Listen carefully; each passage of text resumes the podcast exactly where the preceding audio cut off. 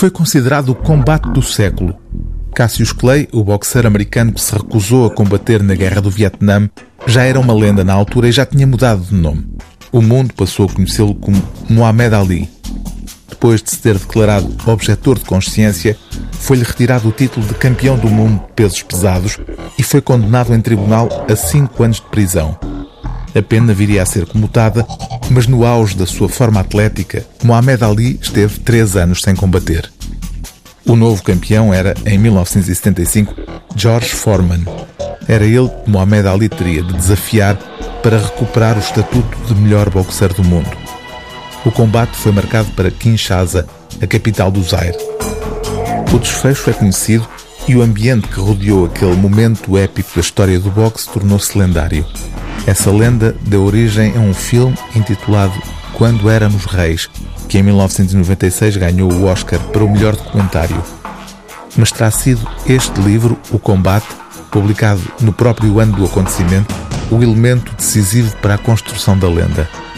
Norman Mailer, que já era um escritor consagrado, acompanha os preparativos de Mohamed Ali e relata de forma vibrante um momento ímpar da história do desporto no século XX.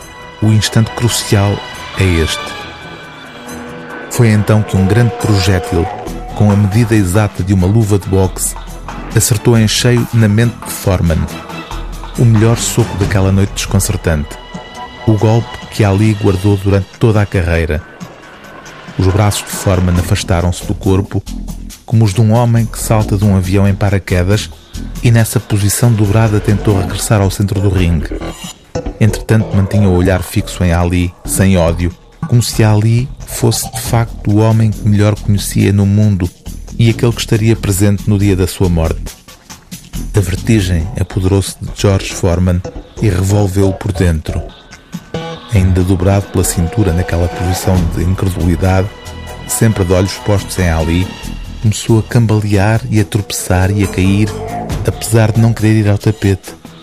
A sua mente segurava-o com um imã alto como o seu título de campeão, mas o seu corpo procurava o chão. Sussurrou como um mordomo de 1,80m de altura e 60 anos de idade que acaba de receber uma notícia terrível. Sim, caiu para a frente durante dois longos segundos. O campeão desmoronou-se por etapas e Ali andou à sua volta num círculo fechado, punho pronto a bater-lhe mais uma vez, mas não foi preciso. Limitou-se a fazer-lhe uma escolta íntima até ao tapete.